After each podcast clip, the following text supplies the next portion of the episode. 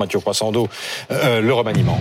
Et évidemment, euh, ça spécule beaucoup depuis, depuis 4 ou 5 jours maintenant, et le président de la République continue d'entretenir le suspense sur l'éventuel, je dis bien éventuel, successeur à Elisabeth Borne. C'est quoi un bon Premier ministre pour Emmanuel Macron? Bah, Visiblement, c'est pas facile. Hein. En tout cas, c'est pas facile à trouver, vu le mal de chien euh, qu'a le président à, désigner un, peut-être une, on verra, nouveau ou nouvelle euh, première ministre. En théorie, pourtant, c'est assez simple. Hein. Un bon premier ministre, c'est d'abord un chef de guerre, parce qu'on l'oublie souvent, mais il y a une bataille à mener. Il y a des élections dans six mois, les élections européennes, et le parti présidentiel est distancé dans les sondages par le Rassemblement national. Il pourrait même se faire talonner par le Parti socialiste. Donc, c'est un chef de guerre. Ensuite, c'est un chef de chantier, capable de mener les réformes, euh, de transformer le pays, quelqu'un qui maîtrise à la fois les enjeux les dossiers. Bref, euh, quelqu'un qui détermine et conduit la politique de la nation. Ça, c'est ce que dit la Constitution. Enfin, c'est un chef d'orchestre capable de trouver, voire d'élargir euh, une majorité réduite aux acquets, on le sait, hein, depuis les législatives de 2022.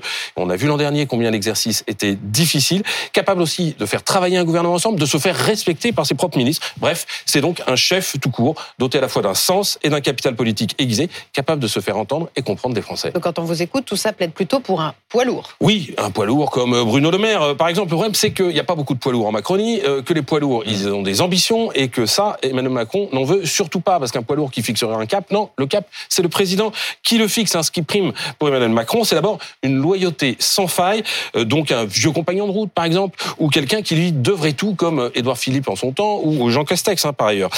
L'objectif pour ce nouveau Premier ministre, s'il y en a un, c'est de surtout pas faire de l'ombre au président de la République, hein, parce qu'on sait qu'Emmanuel Macron n'aime pas la concurrence en la matière. On se souvient qu'Edouard Philippe avait, été parti au moment où il commençait à prendre euh, de l'ampleur. Sous Emmanuel Macron, en fait, les premiers ministres, ils ont été cantonnés à un statut d'exécutant scrupuleux, voire de collaborateur, comme disait Nicolas Sarkozy.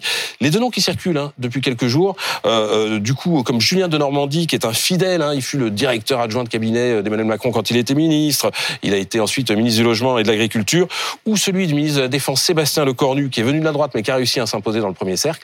Eh bien ça, pour le coup, ça, ça, ça serait un profil type collaborateur. Mais pardon, Elisabeth Borne mm. doit aller demain dans le Pas-de-Calais. C'est ce que disait Matignon euh, hier. Oui, et si on en croit nos confrères de l'opinion, il y aura même un conseil de défense donc, demain matin. Donc, elle peut rester première ministre Oui, en théorie, elle le peut tout à fait. En juillet dernier, d'ailleurs, beaucoup la donné partante, puis elle est finalement restée. Maintenant, est-ce qu'elle serait armée pour la suite après une année qui a été quand même particulièrement éprouvante? Certes, elle a mené à bien ce que lui avait fixé euh, le président de la République. Elle a fait voter 60 textes environ, mais elle s'est quand même fait avoir deux fois euh, sur les retraites et sur l'immigration par les LR. Elle a euh, fait 23, 49-3. Elle est quand même assez fatiguée. Et puis surtout, si c'est pour la garder, à quoi bon l'affaiblir tous les six mois en mettant en jeu son poste comme ça pendant euh, quelques jours, voire quelques semaines. Et puis la, la conserver, c'est prendre le risque que les mêmes causes produisent les mêmes effets. Que mm. se passera-t-il après les européennes dans six mois? Merci Mathieu.